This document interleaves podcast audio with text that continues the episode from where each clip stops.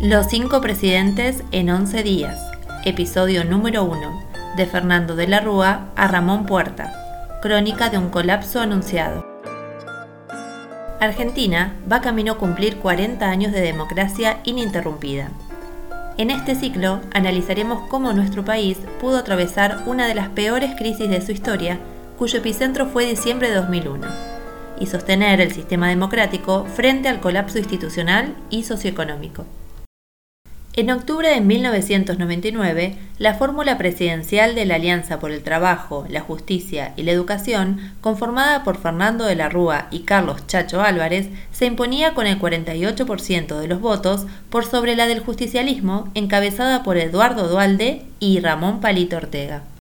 Si bien la coalición del Frepaso y la UCR mostró gran apoyo de los votantes, Argentina se encontraba en una fuerte crisis económica y social que terminaría colapsando al país, provocando que miles de personas se volcaran a las calles en manifestaciones populares y que la represión estatal dejara un tendal de muertos y heridos. El problema más grave del país era la pesada carga de la deuda pública que se había acumulado como consecuencia de los elevados déficits fiscales que se arrastraban de la década anterior, en la cual el gobierno del justicialista Carlos Menem había impuesto la convertibilidad de un peso igual a un dólar, ideada por el entonces ministro de Economía Domingo Felipe Cavallo. Al respecto, el economista y profesor de la Universidad Nacional de Mar del Plata, José Luis Estela, nos comenta. Aparecieron algunos problemas de empleo, aparecieron también algo que es característico de la Argentina, que generalmente sus gobiernos y sus políticos en todos los orden gastan más de lo que le ingresan, entonces se generó una alta deuda externa que para ese entonces, como no se emitía, se cubría con préstamos externos. En las puertas del año 2000, los caminos para enfrentar a la crisis se dirigían a continuar con la convertibilidad, dolarizar la economía o devaluar el peso para poder financiar los déficits fiscales con emisión monetaria. El gobierno nacional decidió defender la convertibilidad a rajatabla, reduciendo el gasto público y reestructurando la deuda.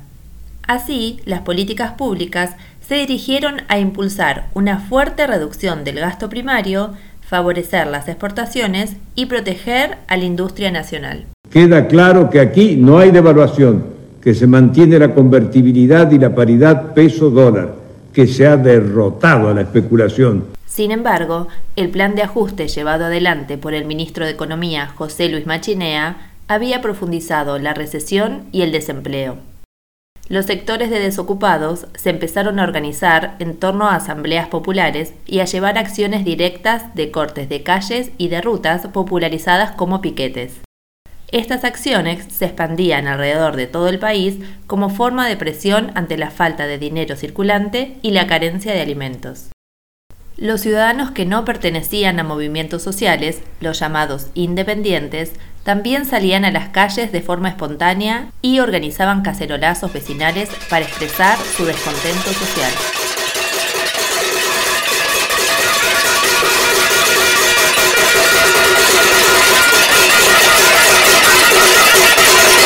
Al mismo tiempo, desde la Casa Rosada, se acusaba a sectores antagónicos provenientes del justicialismo, las cámaras empresarias y sindicales y hasta de la Iglesia de provocar un ataque especulativo contra el gobierno de turno. Dejemos de lado las agresiones entre nosotros mismos. Seamos solidarios y responsables con el destino de la patria. Demos juntos esta batalla. Es la batalla de todos Estamos cerca de ganarla, convencidos que ahora estamos hablando maduramente con la verdad. Por eso, y porque tengo fe que Dios nos ayudará en este gran esfuerzo solidario, creo de todo corazón que puedo transmitirles mi confianza sincera de que estamos frente a una gran oportunidad. Hagámosla nuestra y seamos todos protagonistas de este gran cambio. A principios del 2000, la imagen presidencial había caído al 21%, mientras que la de Chacho Álvarez, el vicepresidente, iba en ascenso. Sorpresivamente, en octubre de 2000, Álvarez presenta su renuncia, acusando al Gobierno Nacional de pagar coimas a los legisladores a cambio de la aprobación de la reforma laboral. No renuncio a la lucha, renuncio a un cargo con el que me ha honrado la ciudadanía. La crisis económica atravesaba el día a día argentino.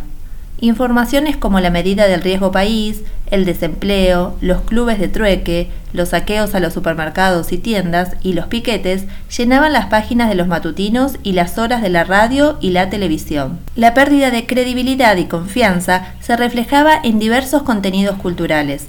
La imagen presidencial seguía en picada y las diversas apariciones del presidente en los medios de comunicación no ayudaba a recomponerla. Fuerte aplauso para recibir al señor presidente de la nación, de todos los argentinos, el doctor Fernando de la Rúa. ¡Bravo! ¡Era verdad! ¿Cómo te va, Marcelo? Acá uno dice, el presidente es un tipo que golpea la mesa.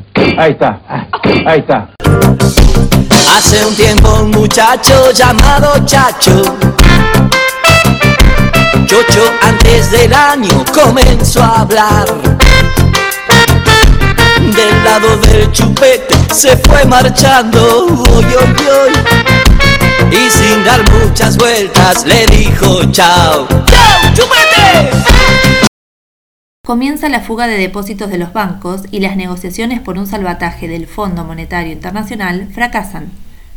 Abrumado por la crisis económica, el descontento social y sin el apoyo financiero del exterior, en 2001 De la Rúa reemplaza al ministro de Economía Machinea por Ricardo López Murphy, que duró 14 días en el cargo. Sus medidas ultraliberales incluían reducir las cuentas fiscales, bajar los salarios, jubilaciones, despedir empleados públicos y recortar los presupuestos de salud, educación y asistencia social. También proponía privatizar las empresas que todavía quedaban en manos del Estado, como Lotería Nacional y el Banco Nación. Al descontento social se sumaron el descontento de las provincias, las universidades, la Confederación Rural y la Unión Industrial.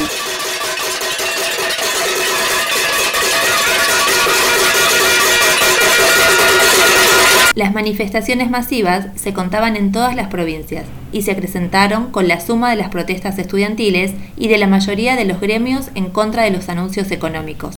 Esto llevó al presidente de la Rúa a pedir la renuncia de López Murphy y a convocar a Caballo, el llamado padre de la convertibilidad, como nuevo ministro de Economía. Inició su gestión prometiendo un crecimiento anual del 5%. Creó el LECOP, una serie de bonos de emergencia que circulaban a la par del peso convertible y se podían usar para pagar impuestos y hacer compras. Pero al poco tiempo, todas sus estrategias fueron sepultadas por el estado actual de la economía y el nulo apoyo de los mercados y los organismos de crédito. En octubre de 2001 se celebran las elecciones legislativas y el malestar popular se traduce en las urnas. Los votos negativos y las abstenciones suman la primera mayoría, Hacia fines de noviembre de 2001 se agrava aún más la situación económica. Las inversiones se alejan y se producen fuertes retiros de depósitos bancarios. Para frenarlos, el 3 de diciembre, Caballo impone un límite de 250 pesos semanales a la libre disposición de dinero en efectivo de cuentas corrientes, cajas de ahorros y plazos fijos. Mucha gente asustada estaba retirando no 250, 300 mil pesos, sino 50 mil 100 mil pesos, un millón de pesos en fajos de los bancos y lo ponía en la caja de seguridad. Ese dinero que estaba saliendo del sistema bancario iba a impedir que usted dentro de unos días pudiera sacar los 250 pesos que habitualmente sacaba. La medida intentaba combatir a los fondos buitres, prevenir la devaluación, el default y la fuga de capitales. Pero la realidad era que los bancos se habían quedado sin liquidez y los dólares huían del sistema. Se profundiza la crisis social y el que se vayan todos era la consigna de las calles. El descreimiento al sistema representativo era tal que todo político conocido corría el peligro de pasar un mal momento.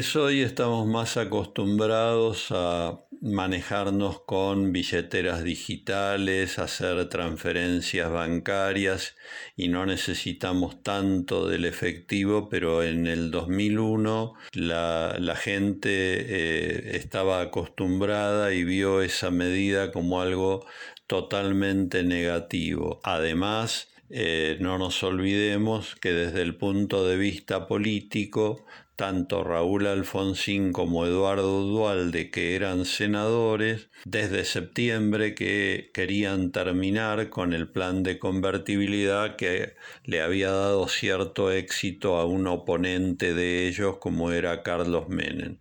El Fondo Monetario Internacional, mientras tanto, endureció su posición y se negó a enviar la ayuda económica que se había comprometido, argumentando que Argentina no había cumplido con sus compromisos de mantener el déficit cero. La pobreza alcanzaba cifras récord, así como la desocupación, que llegaba a niveles del 20%. La situación social empeoró hacia el 18 de diciembre, cuando los piquetes se extendieron por todo el país. Primero comenzaron las manifestaciones callejeras, luego se iniciaron los saqueos en busca de comida. El gobernador bonaerense, Carlos Rucauf, opinaba que su territorio era un polvorín, pero algunos apuntaban al peronismo como el sector responsable de la organización de los desmanes. El 19 de diciembre amaneció con una escalada de saqueos y manifestaciones en diferentes puntos del país, y pasadas las horas apareció el tsunami en Plaza de Mayo. Se produjeron graves enfrentamientos entre manifestantes y las fuerzas de seguridad, principalmente en la avenida 9 de Julio, la Policía Federal intentó parar la marea y tras las cargas de la montada aparecieron las primeras víctimas fatales. A esto llama democracia, estos políticos ineptos. Hace 25 años que las madres luchan para que esto no ocurriera. Bueno, esto ya es un descontrol, es una locura, es una locura. Le están tirando balas de goma a los manifestantes. Pablo, Pablo.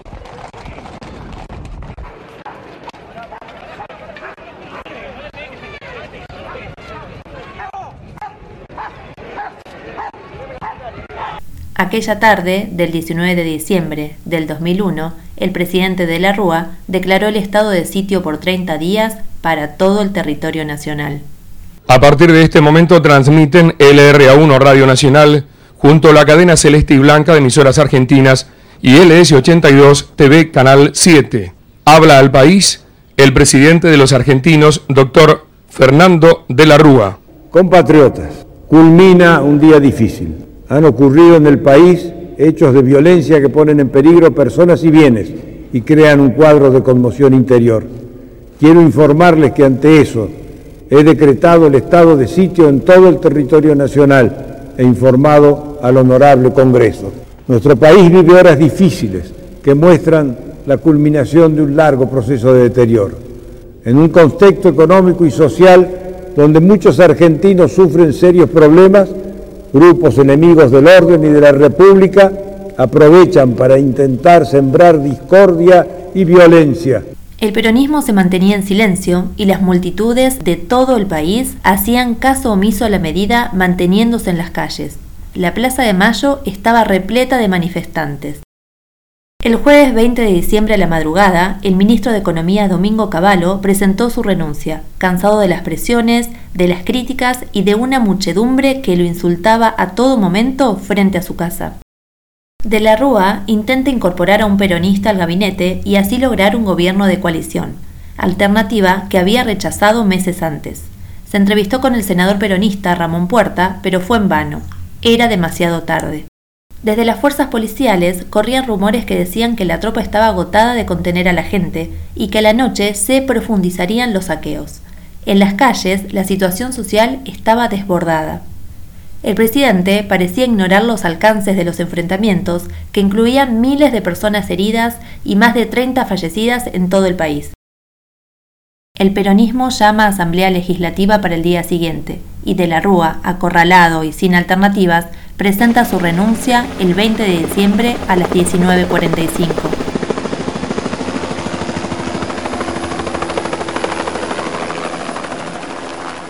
De la Rúa se retiró de la Casa Rosada en helicóptero, llevaba dos años y diez días de mandato. La situación social, institucional y económica era de gravedad extrema. Se sumaba que el gobierno no contaba con la figura de vicepresidente, ya que 14 meses antes había renunciado Carlos Álvarez al cargo. La ley de acefalía, número 20.972, indicaba que ante la falta de presidente y vice, el Poder Ejecutivo sería desempeñado transitoriamente por el presidente provisorio del Senado. Era un nombramiento de emergencia. Así, el 21 de diciembre de 2001, asumió el misionero Ramón Puerta como presidente provisional del Senado en ejercicio del Poder Ejecutivo. Técnicamente, aunque se lo conoció como presidente, Puerta se encontraba en ejercicio del Poder Ejecutivo. Su mandato duró 48 horas. Como primera medida, ordenó cargar todos los cajeros del país, organizar la asistencia alimentaria y restablecer las libertades de circulación en el territorio nacional. Con estas medidas, Puerta intentaba pacificar a la nación, pero la tensión social continuaba en las calles.